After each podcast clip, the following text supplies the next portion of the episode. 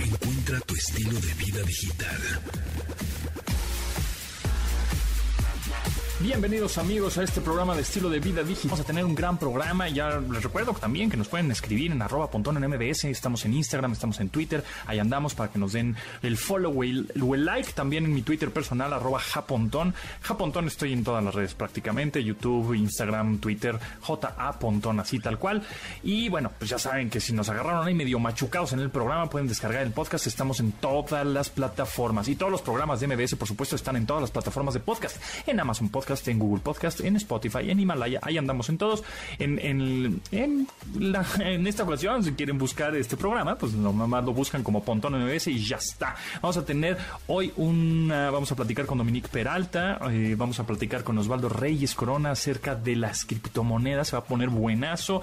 Y también tenemos a, eh, tenemos a, Safety Pay, a Juan Soto, el director de Safety Pay, y vamos a platicar acerca de qué significa Safety Pay y esa algo que posiblemente pues no conozcamos, pero está atrás de todo para que justamente las transacciones sean seguras. Y por supuesto, el chef lucido, hoy es jueves de hambre, ¿no? Hoy es jueves de comida. Vamos a aprender a hacer buenas salsas o pues conocer un poco más la historia de una rica salsa verde. Ay, no. Bueno, roja también. Yo soy más de verde, ¿no? ¿Ustedes que son más de verde o de roja? Contéstenos en arroba pontón MBS o en arroba pontón. Ahí andamos. Y bueno, pues comenzamos con esta entrevista con Juan Soto, ¿no? Director de Safety Pay.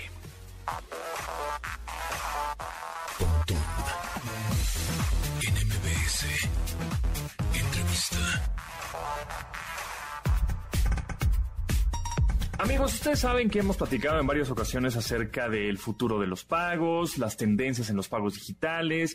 Eh, evidentemente muchos de nosotros pues ya también compramos muchas cosas en línea, ¿no? A partir de pues pues la pandemia, etcétera, este, ya no traemos tanto, pues igual efectivo en la cartera, que si es tarjeta de crédito, si es pagos QR, que si ya hay un chorro de, métodos de pago. Y en esta ocasión vamos a platicar con Juan Soto, director de Safety, Safety Pay, para que nos platique justo de esto, de las tendencias, de qué es Safety Pay, de Safety Pay y, bueno, pues hacia dónde vamos.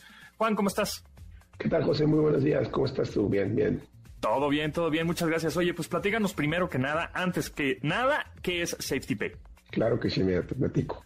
Safety Pay es una plataforma de pagos alternativos. Eh, al ser, menciono la palabra alternativo porque por lo general para una transacción en línea la gente tiende a referir a la tarjeta. Por lo general la vas a completar la tarjeta con un plástico, ¿no? Y hoy por hoy tú lo mencionabas, hemos visto una gran tendencia hacia la, hacia la digitalización en temas de compras, en temas inclusive de entretenimiento, etcétera, eh, sobre todo a causa de esta pandemia pero en países, eh, sobre todo en la parte de Latinoamérica, que es donde estamos más enfocados nosotros, la penetración de tarjeta de crédito es baja. Todo el mundo tiene acceso al celular, todo el mundo tiene acceso al Internet, todo el mundo sabe hacer una compra por Amazon o una reservación este, para un boleto de avión a través del Internet, pero no necesariamente todos tienen acceso al plástico o los límites de créditos por lo general están topados, tenemos mucha esta tendencia de comprar cosas a meses sin intereses, entonces nos acabamos el crédito en la tarjeta, no tenemos disponible, ¿sí? Y para eso están los medios de pago alternativos. Safety Pay es un medio de pago alternativo, que qué es lo que hace? Te habilita ¿eh? que tú puedas pagar desde tu cuenta bancaria con un par de clics, básicamente. ¿no? A la hora de que tú seleccionas en el checkout y dices quiero pagar a través de Banamex, ¿sí? a través de Santander o a través de cualquier banco, el que tú quieras, el que sea tu preferencia, lo seleccionas y te manda directo a, un look and feel como tu banca electrónica para que te autentiques y en ese momento tú hagas un pago que llega directamente al comercio que te está vendiendo tu producto. Pero sí necesitas tener una cuenta bancaria en esos cualquier banco tradicional o no tradicional, fintech o estos nuevos bancos o bancos alternativos, ¿no? lo que tú quieras, cualquiera de estos, si necesitas tener una cuenta bancaria para poder originar el pago. Tenemos también dentro de esto el producto de pago en sitio. Puedes seleccionar, sacar un código, un código QR o un código, una referencia, dependiendo del lugar a donde vayas a asistir, y caminar con el efectivo a la antigüita y pagar en una tienda de conveniencia, en el mismo banco, pero en sitio, en una farmacia, en dependiendo del país, puede ser hasta un puesto de lotería. Entonces, a ver, yo estoy comprando algo en línea, puede ser ropa, ¿no? En mi tienda favorita de línea, en línea, ¿no? Y entonces al final, donde ya voy a hacer el pago, pues voy a pagar con este una tarjeta bancaria, ¿no? O sea, o un banco, o el banco en donde yo tenga la cuenta, más bien. El banco donde tú tengas la cuenta te va a aparecer. Aunque no tenga tarjeta de crédito aunque no tengas tarjeta ah, ese es el chiste. directo de tu cuenta. Ese es el chiste, correcto. Ese es el chiste, exactamente. Entonces, yo ya yo me meto a mi a mi cuenta de, bueno, ya voy a pagar con este HCFC, o sea, pum. Y entonces ahí este pues digo, no, Challengers, pues no tengo tarjeta de crédito, ¿cómo le hago cómo cómo le voy a hacer para pagar? Ahí ahí es donde entra Safety Pay y te habilitamos a pagar por medio de una transferencia, ¿sí? Pero te la hacemos fácil no tienes que andar, cuando tú quieras hacer un pago por transferencia, por lo general te dicen en la tienda que tú a quien le vas a pagar, ponme una referencia, ponme un concepto, todo está precargado solamente para que hagas clic y metas tu clave de autenticación. Es como si fuera una de, débito, ¿no? Es como si fuera, ¿no? Y, es como si fuera una, transferencia a un amigo, haz de cuenta, por decirlo de alguna manera, ¿sí? Que con la manera en la que está conectada la interfaz con nosotros, nosotros podemos confirmarle al comercio que ya te pagaron. Y eso entonces, pasa inmediato. Ok, y entonces, de alguna manera, ustedes le están pagando al comercio y yo cómo te pago a ti. A mí me cae el dinero en mi cuenta. Esa cuenta que tú estás haciendo una transferencia. Realmente lo que estás habilitando es una transferencia a la cuenta de Safety Pay, que Safety Pay después se lo pasará al comercio. Ah, ok. Básicamente eso es lo que sucede atrás. Tras bambalinas, eso es lo que hemos construido nosotros, esta plataforma que permite interactuar al comercio con el usuario final y las confirmaciones que suceden en medio. Y además la logística e infraestructura que tiene el tener las cuentas, etcétera, etcétera, ¿no? Entonces, para, antes de que suceda eso, previamente me tengo que haber registrado y hacer una cuenta en SafetyPay poniendo mi cuenta bancaria ahí, ¿no? Fíjate que esa es la chulada de nuestra plataforma. Ah, no te tienes que registrar. Donde tú tengas tu banco, en el momento se te habilita y te vas. A mucha gente no le gusta pasar por el proceso de registrarse, es otro lugar donde te van a estar mandando mails, donde te van a estar haciendo promociones, donde te van a estar, ya, ya ah, lo habilitaste y te lo van a mandar. En nuestro caso no, en nuestro caso es nada más tu cuenta bancaria, es un one-time deal, no tienes ningún problema, haces tal cual la transferencia, tú la generas desde tu banco prácticamente, es como si fueras a hacer tú una transferencia voluntariamente, más que está todo precargado, ¿sí? Y se va el pago y listo, acabaste. No vuelves a oír más de nosotros. Ok, y, y, eso, digamos, como no estoy registrado en todas las tiendas departamentales en línea y todas las tiendas en general en línea, ¿ya está habilitada Safety Pay? Está habilitada en todos los comercios que nos tengan, muchos tiendas, aerolíneas, este, agencias de viaje en línea, eh, de todo un poco. Tenemos de todo un poco estamos. La pachurro mi banco y de ahí me van a dar las opciones. ¿Quieres pagar con, quieres pagar a través de Safety Pay, de tal, No, debe de haber varias este, este opciones. tú, lo vas a ver en el checkout, tú lo ves, o sea, a la hora de pagar tú lo ves como el logotipo de tu banco. Ni siquiera lo ves como Safety Pay. Ese es uno de los temas que tratamos de hacer eh, al momento de hacer la compañía, que es un tema bien interesante. La gente está familiarizada con el logotipo de su banco con la marca de nosotros. Entonces ellos quieren poder ver la opción con la que ellos conocen y pegarle, picarle al logotipo del banco. Ok, ok, perfecto. Y entonces esto ayuda a que si yo no tengo tarjeta de crédito o débito, puedo pagar en línea, prácticamente. Correcto. Así que ¿no? Y, y, si, y bueno, y en dado caso que no tenga cuenta de banco, ¿puedo hacer alguna transferencia en línea? Es decir, ¿puedo comprar algo en línea? ¿O tengo que tener una cuenta de banco? No, puedes hacer, sacar el código, la referencia, e ir a pagar en cualquier punto que tengamos habilitado. En, efectivo. En efectivo. Y además, una de las grandes bellezas de esto es que lo puedes hacer cross borders. O sea, tú puedes estar comprando un boleto de avión de una aerolínea europea y pagar en pesos desde tu cuenta bancaria mexicana en México sin ningún problema y es a través, de países. Órale, pues dudas, sugerencias, comentarios, este, aclaraciones y todo lo demás, ¿en dónde te podrían contactar? ¿Hay un sitio, redes sociales de SafetyPay? SafetyPay.com. Ya estamos en redes sociales tal cual así, SafetyPay. SafetyPay.com. Muy bien, pues ahí está. Juan Soto, director de SafetyPay, muchísimas gracias. Estuvo, está, padre esta, esta solución, ¿no? Para todas aquellas personas que no tienen justamente una tarjeta de crédito débito, este, y solo manejan efectivo y puedan comprar cosas en línea. Pues eh, muchas gracias, se nos va el tiempo volando y estaremos muy atentos a, la a las actualizaciones que tiene esta plataforma Safety Pay. Muchas gracias, Juan. Muchas gracias a ti. Continuamos después del corte con Pontón en MBS. Estamos de regreso con Pontón en MBS. En MBS 102.5. Bueno, si tienes un restaurante y quieres incrementar las ventas, convierte a tus meseros en vendedores con Hero Guest el primer programa académico digital especializado en restaurantes, con los más altos estándares de calidad internacional que convertirán a tus meseros en vendedores profesionales. Hero Guest, la base de la educación en restaurantes a precios increíbles. Solo tienes que entrar a www.heroguest.com.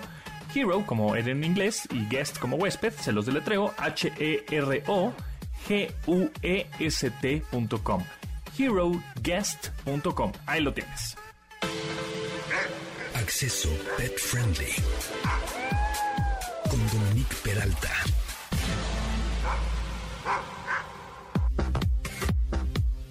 Dominique, ¿cómo estás? ¿Cómo te va? Muy bien, todo en orden. ¿Tú qué tal? ¿Todo bien? Todo bien, ahí vamos, todo excelentemente bien. Y ahora platicaremos de los gatos. Así, fun fact de los gatos. Hechos curiosos y curiosidades de estos meninos. Así es. Bueno, para empezar tienes que saber que Disney nos ha mentido toda nuestra vida. Te vas a traumar. A ver, ¿por qué? ¿Por qué? No Cuando vemos las caricaturas o Hanna Barbera o no, yo no me sé todos los que hacen las caricaturas, pero Disney, los que me acuerdo son Hanna Barbera y Disney, ¿qué hacen los lindos gatitos? Pues les dan un platito con leche, ¿no? Ajá. Sí, de vaca.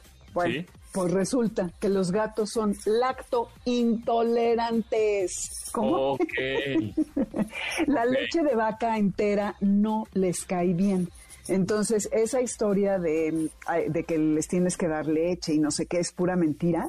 Yo hace mil años eh, recogía unos gatitos recién nacidos, eh, soy era una ignorante, fui a comprar unas mamilas al súper, leche, les estuve dando, luego los llevé al veterinario, me puso una regañada que no era posible y que hay unas fórmulas especiales. Bueno, entonces no le den leche de vaca a sus gatitos. De vaca, pero si toman leche, es que por ejemplo, por ahí vi un cuate que también es veterinario y también está en redes sociales y tiene mucho éxito en redes sociales, que tiene ahora unos tres, tigres y está cuidando a tres tigres, tres tristes tigres, ¿no? Tres tristes tigres. Exacto. Y este, y le estaba dando una mamila, me imagino que era leche o una fórmula diferente, ¿no? Debe de ser alguna fórmula, porque es el doctor eh, Álvarez Cámara me dijo que había unas fórmulas especiales para estos casos. Y yo, Jesús bendito. Bueno, otro. Exacto, no hay que darles leche. Duermen 70% de su vida, entre 16 y 18 horas al día. Pero durante este periodo que están durmiendo no pierden ni el olfato ni el oído. Entonces, en el momento que algo sucede o que hay un aroma especial, se despiertan. Son neofóbicos. Lo que sí, neo es de nuevo y, eh, fóbico, pues es que tienes fobia a lo nuevo. Tienen aversión a lo nuevo, por lo tanto hay que respetar sus rutinas y por eso les cuesta tanto trabajo cuando llegan personas nuevas, cuando los llevas al veterinario y tienen una ventana muy corta de 12 semanas cuando son chiquitos, las primeras 12 semanas, para que los acostumbres a andar en el coche, a ponerles un collar, a que venga mucha gente a la casa, a sacarlos con correa. Lo que quieras que un gato haga, si lo tienes de bebé, tienes esa ventana de 12 semanas, si no, olvídalo. ¿A los gatos se saca con correa? Hay gatos, fíjate, por ahí hay una cuenta en Instagram que nunca he vuelto a encontrar, de unos cuates que no solamente salen a la calle, se van a hacer senderismo con su perro y su gato, así en la montaña, con el gato en la correa y el perro también. Padrísimo, padrísimo. Pero eso sí lo tienes que hacer desde que son muy pequeñitos, porque si no, olvídalo.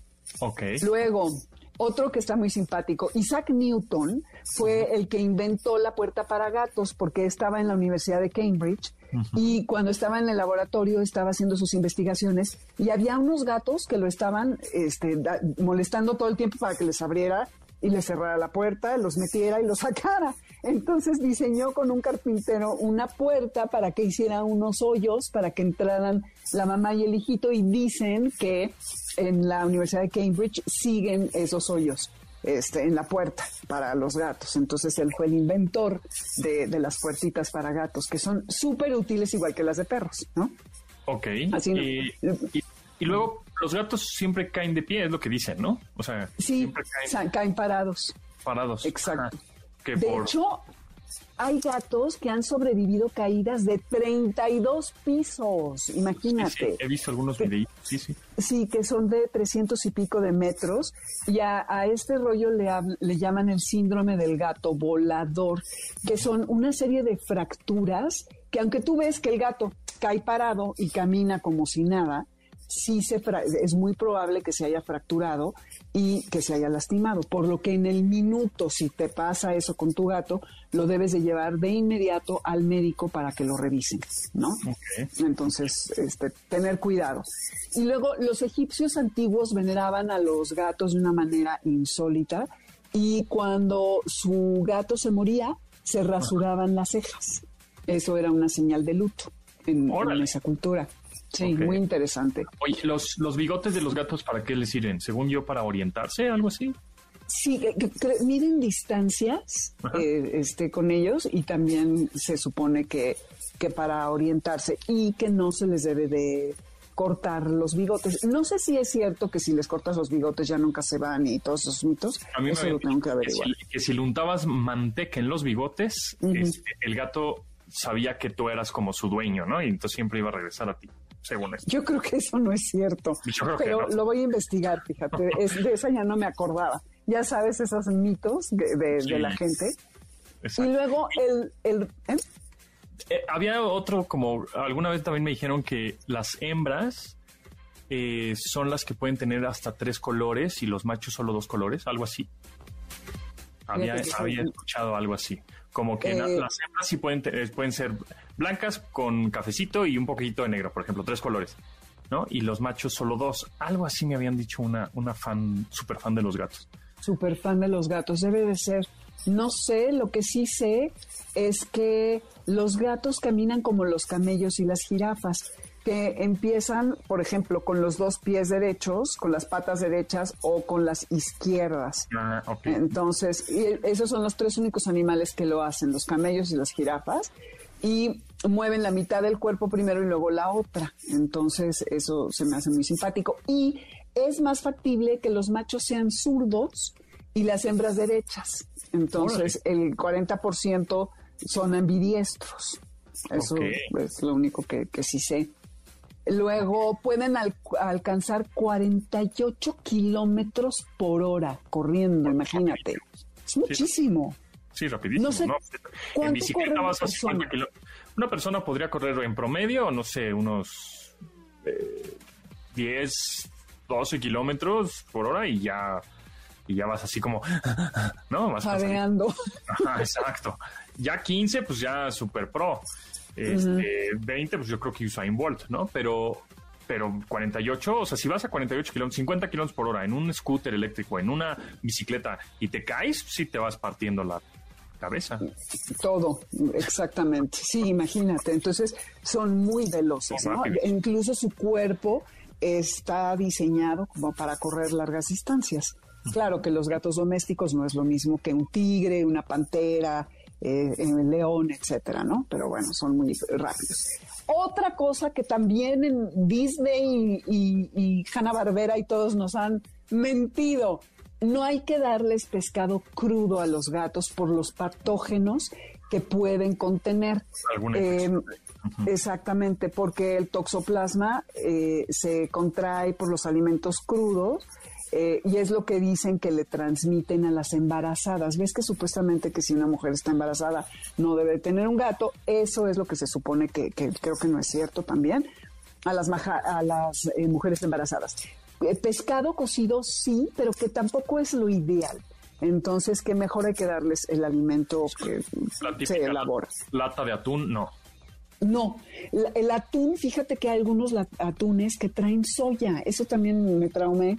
Ah, ¿Tú sabías? Apenas sí me enteré que traían soya y, y luego como algo como de chícharo, como soy chícharo, una cosa así, ¿no? Como dices, vale, entonces no, me estoy, no estoy comiendo atún, estoy comiendo ahí quién sabe qué cosa. ¿Quién sabe qué? Eh, exactamente. Además, genéticamente modificado, porque casi toda la soya hoy en día es GMO, ¿no? Entonces, pues no.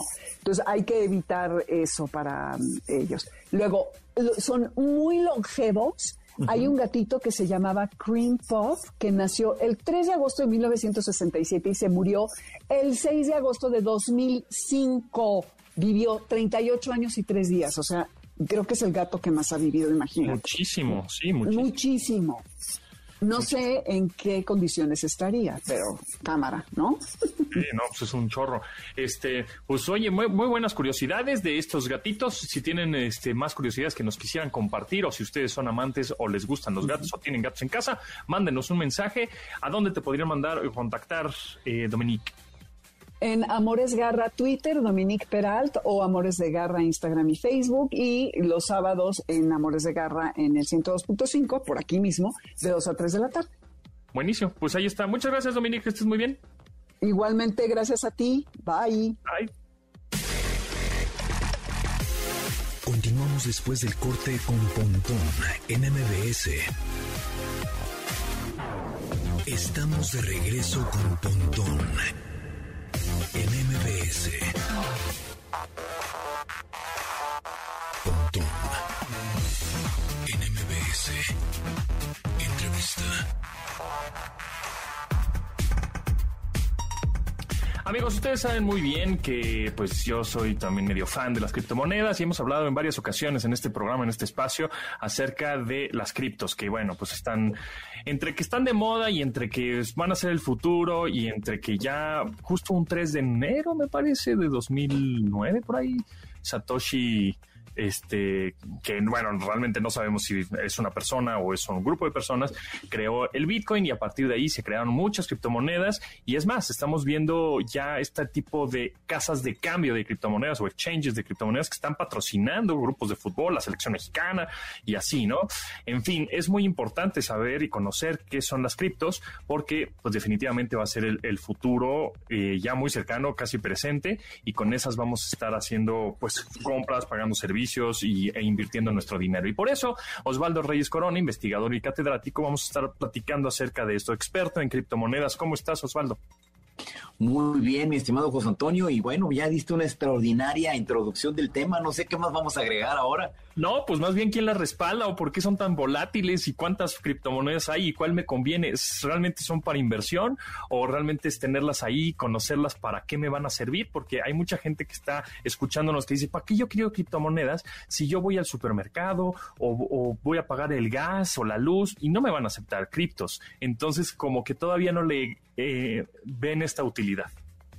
Y fíjate que, digo, yo creo que el tema más importante, o para ir de más a menos, es el tema de la volatilidad, porque mucha gente precisamente por ahí tiene el miedo o, no termina de confiar, ¿no? En las cripto, porque dice, pues, ¿cómo es posible que un día están a un millón, o un millón doscientos, o un millón cuatrocientos, que en esos rangos llegó a estar el Bitcoin en meses atrás, y cómo es posible que luego te baja a 800 y tantos mil pesos como anda ahorita, no en pesos mexicanos. Bueno, el Bitcoin, el Ethereum, todas las criptomonedas eh, que pues todas las podemos ver listadas en los exchanges, como acertadamente comentabas ahorita, o bien en sitios que se encargan de poner el índice o el valor de mercado de cada criptomoneda, el número de, criptos que están en el mercado.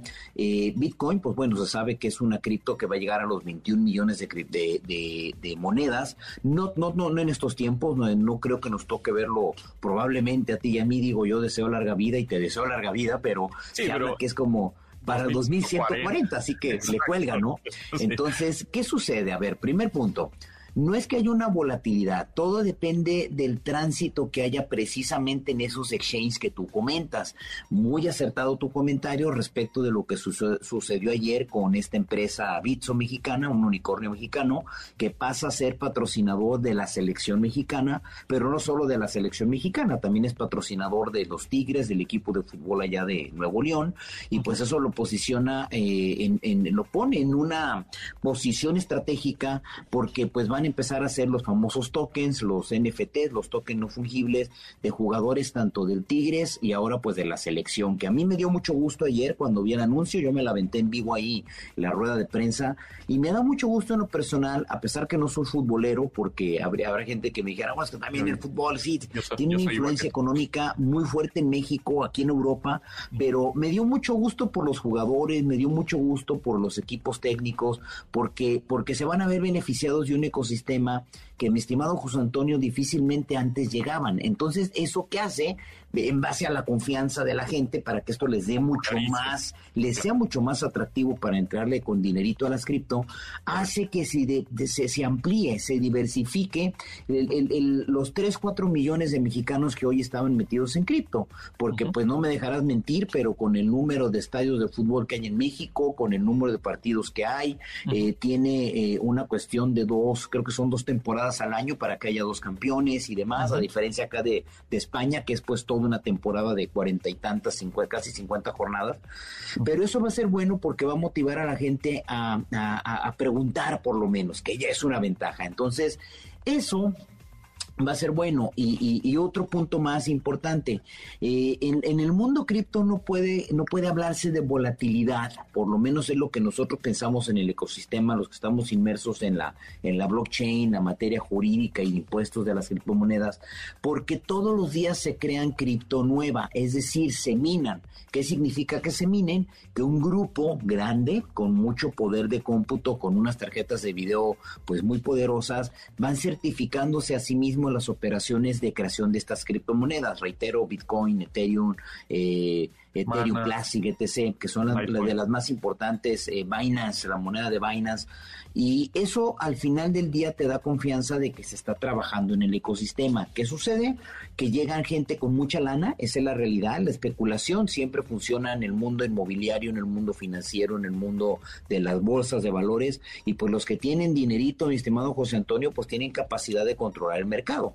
Es, lo que te iba a preguntar, de estos magnates, por ejemplo, en este caso mexicanos, ¿tú crees que alguno de ellos eh, se anime a hacer su propia cripto?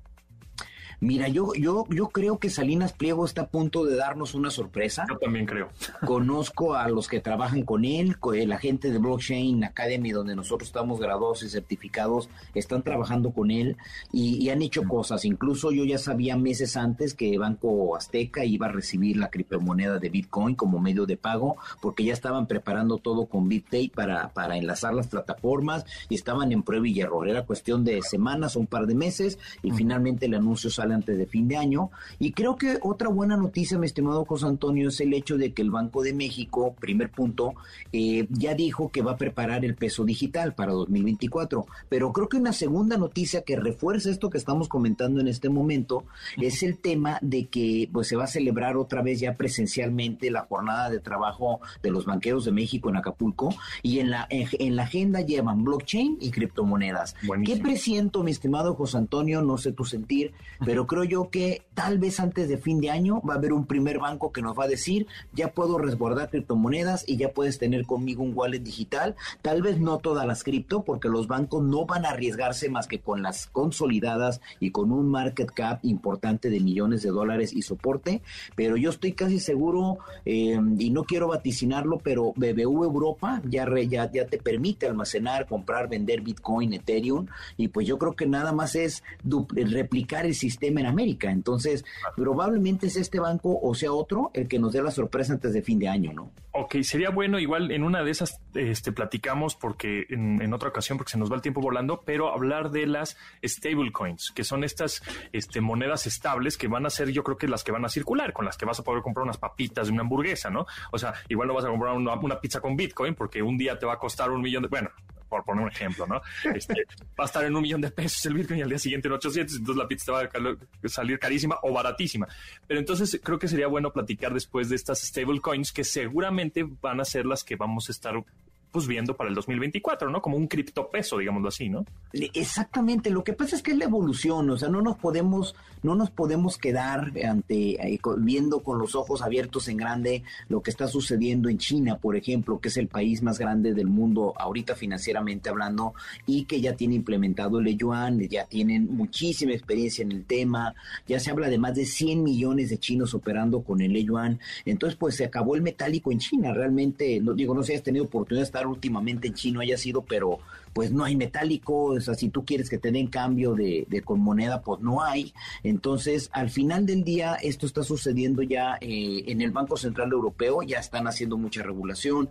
Eh, Suiza te recibe mucha criptomoneda en varios bancos, Inglaterra lo está pensando ya, incluso le llaman el, el Bitcoin, que puede ser el que, el que llegue. Y pues mm, el ejemplo máximo que tenemos, mi estimado José Antonio, pues ahí está El Salvador, ¿no? Que adoptó el Bitcoin como moneda moneda de uso legal, que Nayib Bukele ha generado mucha polémica en el mundo, que generó comentarios tanto de la OCDE como del Fondo Monetario Internacional, del Banco Mundial, pero no lo puedes parar. Además, ha sido benéfico, de, nosotros hemos tenido contacto con gente del, del gobierno de Salvador y la verdad es que les ha sido benéfico porque cuando ha ido muy al alza el Bitcoin, pues han hecho cosas muy importantes y cuando ha bajado no han gastado en Bitcoin, sino que han comprado y han invertido en Bitcoin. Entonces, pues está están llevando una estrategia financiera que si tú la ves desde afuera, pues no es mala, son buenas decisiones en mi punto de vista, ¿no?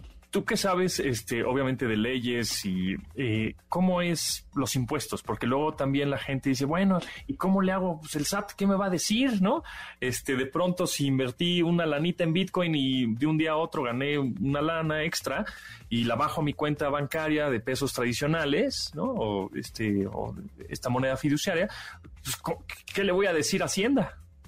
Pues hay que, hay que reportarle, mi estimado José Antonio, porque si no te pueden poner en una posición de evasión fiscal y hay que evitar esos problemas. El fisco mexicano anda muy bravo y hay que tener atención a ello. ¿Qué sucede y cuál sería la recomendación rápidamente?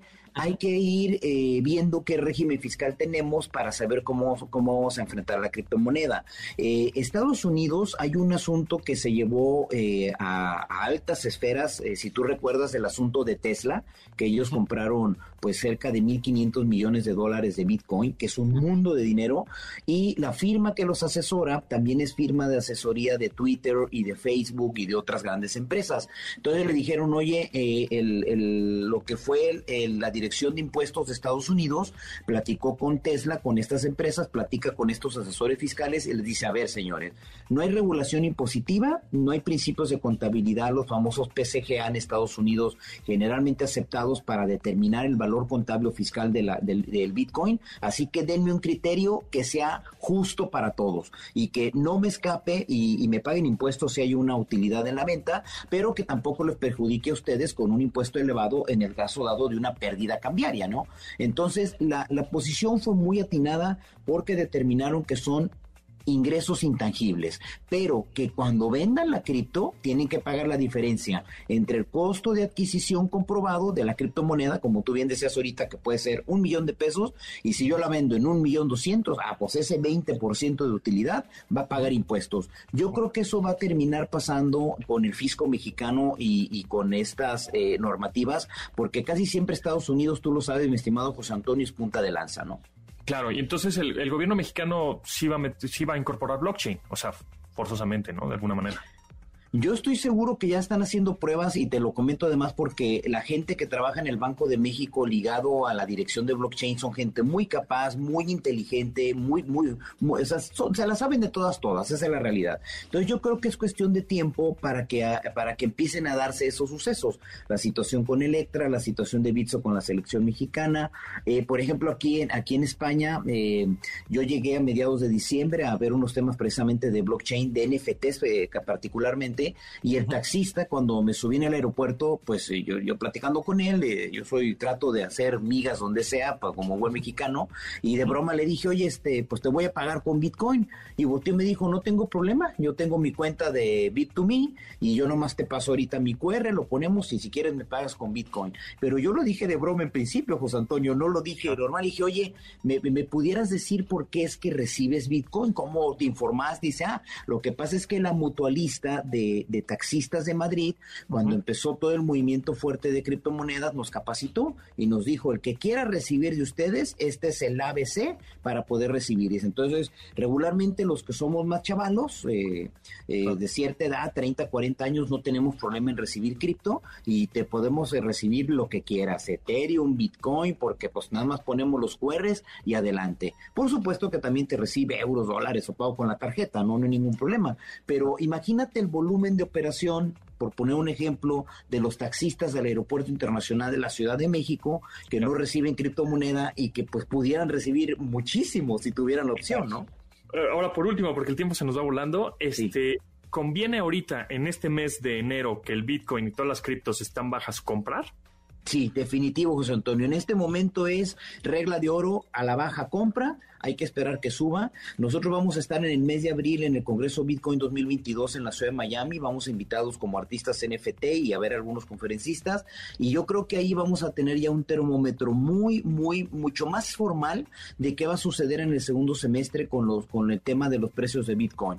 Hace dos días estuvieron en vivo Vitalik Buterin, que es dueño de Ethereum, o bueno, el, CEO de Ethereum, y eh, Michael Saylor de MicroStrategy, que ambos son unas eh, personalidades en el mundo cripto y tienen unas apuestas de negocio muy importantes. Entonces yo creo que va a subir, no es de que suba en el próximo mes, o sea, tampoco, y no soy un gurú para ello, pero sí es momento oportuno de poner unos pesitos por ahí, mi estimado José Antonio, como diversificación y dejarlos olvidados unos 3, 4 meses. Y seguramente va a dar satisfacciones. Buenísimo, pues ahí está, pues a comprar entonces ahorita cripto. Muchas gracias Osvaldo Reyes Corona, investigador y catedrático, experto en criptomonedas. Estaremos muy al pendiente contigo, estaremos en contacto para ver qué otras novedades nos traes, actualizaciones y estas noticias tan interesantes. Gracias por compartir, Osvaldo. Vale, un abrazo para ti. Continuamos después del corte con Pontón en MBS. Estamos de regreso con Pontón en MBS. Hashtag Foodie. Recomendaciones culinarias con el chef Raúl Lucido. Jueves de comida, jueves de antojos, jueves de arroba chef-lucido. ¿Cómo estás? Bienvenido. Bien, bien, Pontón aquí ya, este, empezando el año con muchas ganas, ya. Sí, ya con dieta, ¿eh? Yo estoy haciendo mis ensaladas, yo estoy comiendo mis frutas, ya no estoy comiendo, pues evitando el pan lo más, lo más que pueda, ¿no? Porque es que el pan es una cosa increíble y deliciosa, pero lo estoy evitando. Harinas, azúcar, pues ya lo sabemos, lo que nos han dicho nuestras mamás toda la vida, come frutas y verduras, frutas al día, este, come proteínas, no comas porchinadas, bueno, pues en eso, en eso ando. Pero siempre hay que ponerle un sazoncito a algo, que sea al taco, que sea pues hasta el pollo así deshebrado, hervido. Exacto. A los huevitos en el desayuno. Ajá, unos huevitos, hay que echarle salsita. Ah, la Exacto. ¿Eres más de verde o de roja?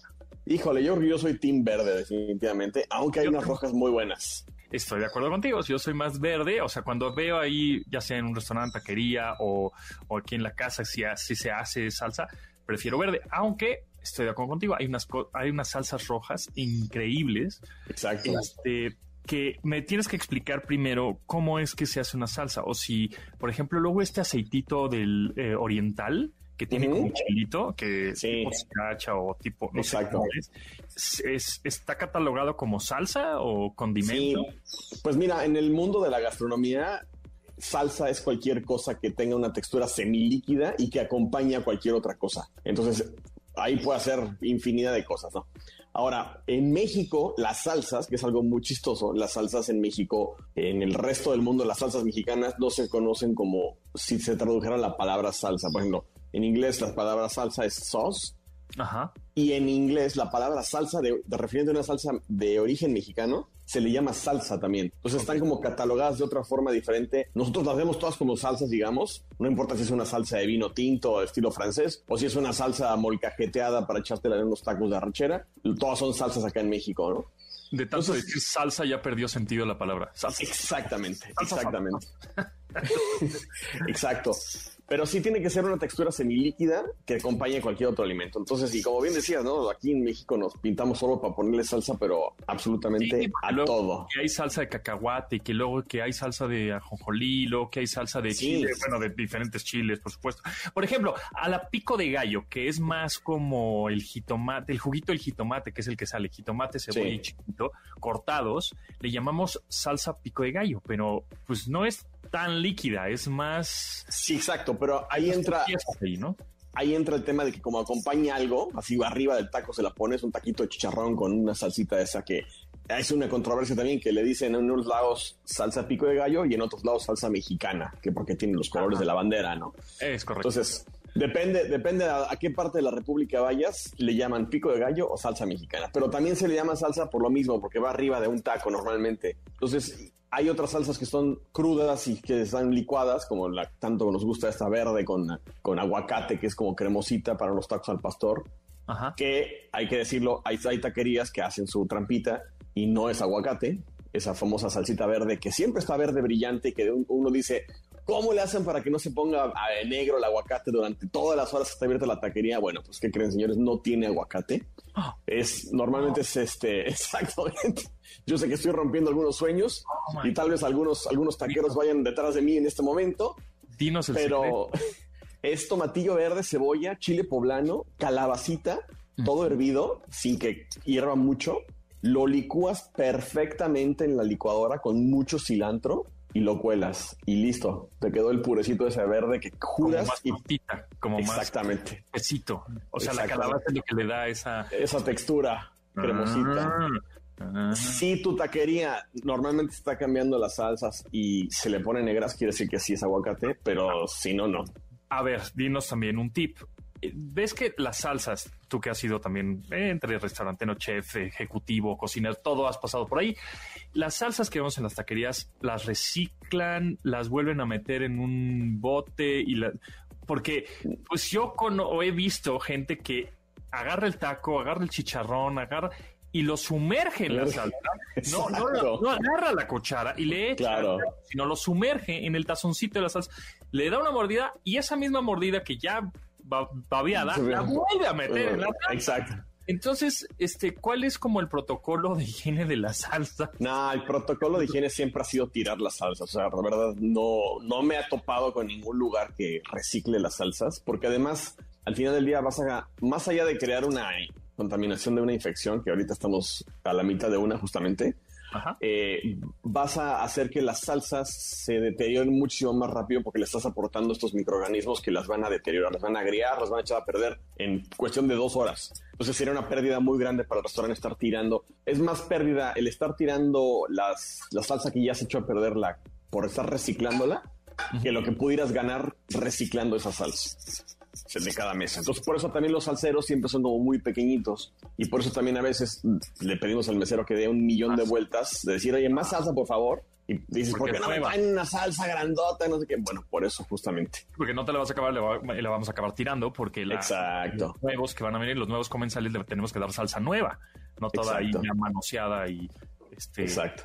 Ok, muy bien, perfecto. Ahora, para hacer em, una salsa buena que se requiere. Es decir, em, no sé qué tipo de chile, este ingrediente. Pues mira, eso depende mucho del gusto y yo tengo como una fórmula para ahí los que quieran este, echarse un clavado a mi, a mi YouTube. Ahí hay un par de videos de cómo hacer salsas tatemadas y tengo una fórmula como que me funciona mucho y que es muy versátil.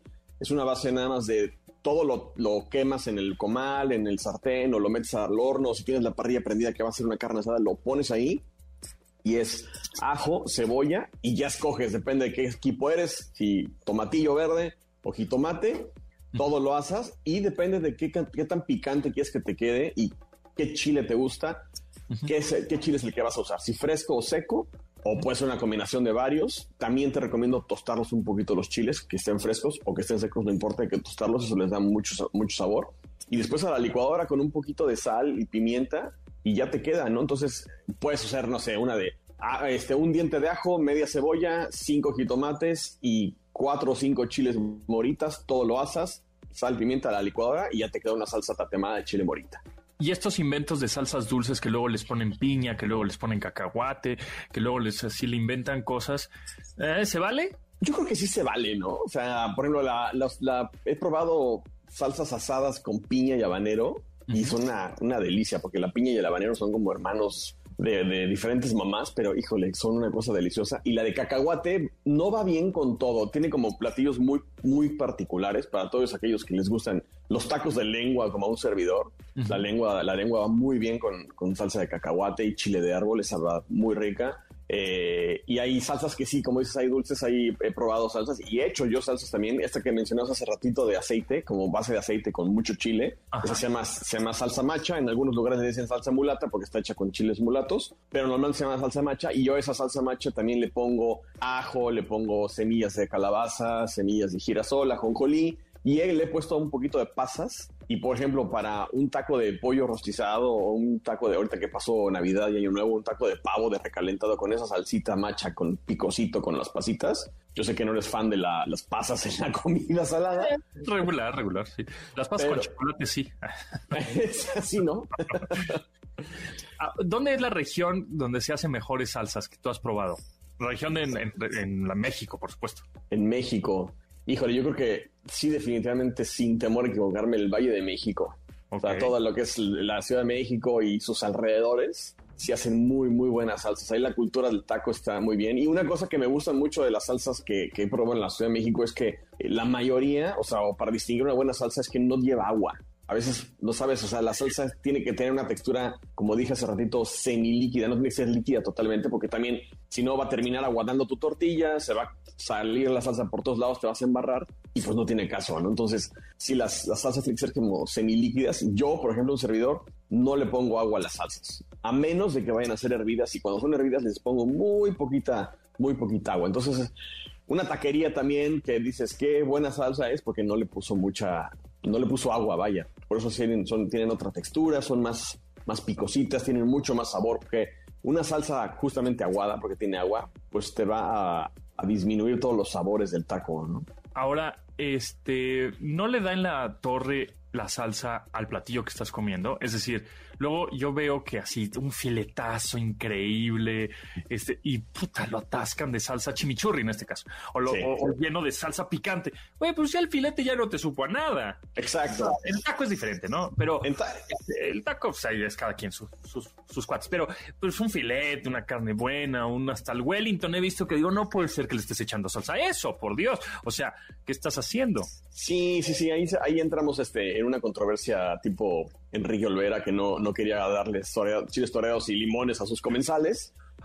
En cierta medida lo entiendo porque para un chef es un poquito frustrante que tú hayas hecho un trabajo y que digas quiero que así sea el platillo y al final del día llega la gente y, lo le pone, lo termina de condimentar porque es algo que tenemos los mexicanos. Nos encanta terminar de condimentar nuestros platillos en la mesa. Por eso siempre hay limones, chiles toreados, salsitas, sal, pimienta, qué sé yo, miles de botellitas en la mesa, ¿no? Pero sí, o sea, al final del día es el, el cliente el que manda y si quieren hacerlo así y así les gusta, pues qué bien. Yo, mi sugerencia es, ¿sabes qué? Pruébalo sin la salsa para que sepas a lo que sabe y después ya si tú decides ponerle más salsa o meterle más chimichurri o limones o lo más picante, pues ya es gusto de cada quien y mejor este me volteo para otro lado para no llorar. Hablando de molcajete, a ver, el molcajete se hacen unas salsas deliciosas, pero ¿cómo tenemos que como curar el molcajete? Porque si nosotros lo compramos en un mercado en donde sea. Correcto. De piedras, o sea, pues nos vamos a comer ahí. Bueno, primero fíjate que el molcajete que compres es de piedra volcánica y no sea de concreto, porque por ahí hay algunas este, manufacturas que hacen de concreto e incluso lamentablemente por ahí, ahí encontramos a veces artículos de importación china que están haciendo molcajetes de concreto. Entonces, esos olvídalos porque eso sí se, se descarapelan y pues es tóxico el concreto, ¿no? Eh, la piedra volcánica es lo que se tiene que usar y va a estar muy rugoso por el centro. Entonces, lo que te recomiendo es a veces lo hacen con sal de grano. Yo lo hago con arroz, me funciona mucho mejor el arroz. El arroz crudo, le pones dos o tres cucharadas de arroz crudo y con el mismo eh, molote, que es la piedra que está con la que mueles el molcajete, también tienes que limarlo, digamos. Entonces eh, empiezas como si fuera a ser arroz molido con el molcajete y lo que va a hacer el arroz va a empezar a, limar todas las asperezas de piedra que tiene, digamos, suelta. Es como arenita y dale ahí hasta que veas que está hecho polvo el arroz después con una con un cepillo, nunca no lo mojes el molcajete en ese momento porque si no se va a volver a pegar toda esa harina. Con un cepillo seco le cepillas todo el polvito que salió y dale unas dos o tres veces hasta que ya no veas que salga como la harinita o el polvo del arroz, que ya no salga más gris o negro, sino que salga ya casi blanco. Y en ese momento ya está, ya está curado tu, tu molcajete para hacer tus salsas. Ok, y, y bueno, siempre las salsas molcajeteadas quedan mejor. Ahí también he visto que hay molcajetes hasta de mármol, este, muy fifís. Este, ¿Esos funcionan? Sí funcionan. Esos molcajetes más bien, bueno, son morteros y es una cosa que es muy chistosa porque el mortero tiene un origen totalmente del Medio Oriente y el molcajete es, y el molcajete es es más medicinal también lo hacían, ¿no? Sí, justamente lo usaban para moler las especias.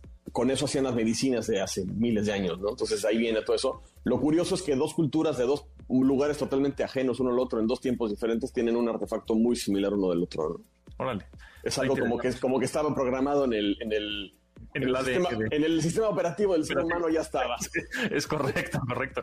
Ahí estaban las actualizaciones ya listas. Oiga, bueno, pues ¿en dónde te siguen? Y eh, si tienen dudas de salsas o cómo hacer una buena salsa, pues ¿en dónde te pueden preguntar? Pues mira, me pueden preguntar en Twitter, estoy como arroba chef lucido, así junto. En Instagram estoy como arroba chef-lucido, en ambos lugares contesto. Ahí tengo Ahí, siempre estoy publicando este, cosas nuevas en Instagram. En YouTube, en mi canal de YouTube, me buscan, me encuentran como Chef Raúl Lucido. Y ahí tengo un par de videos de cómo hacer una salsa molcajeteada. Bueno, más bien tatemada, cómo asar los tomates o el jitomate, los chiles, cuánto usar. Ahí tengo la receta de la salsa de cacahuate, esta famosa. Si la quieren ver, ahí dejen los comentarios pídanme si quieren más videos de, salsas o más videos de recetas de cómo hacer las cosas. Ahí estamos muy al pendiente. Pues ahí está. Muchas gracias, chef-lucido. Síganlo en Instagram. Muchas gracias, Raúl. Y bueno, nos escuchamos el la próxima semana por aquí, este, el próximo jueves. Y nosotros nos escuchamos mañana, mañana a las 12 del día. Muchas gracias a Janine, Menmo, Beto, Itzel, Marcos y Luis en la producción de este programa. Se quedan con Manuel López San Martín con Noticias MBS. Mi nombre es José Antonio Pontón. Pásenla muy bien, lávense las manos y cuídense mucho. Hasta luego. Bye. En MBS. Te espera la siguiente emisión.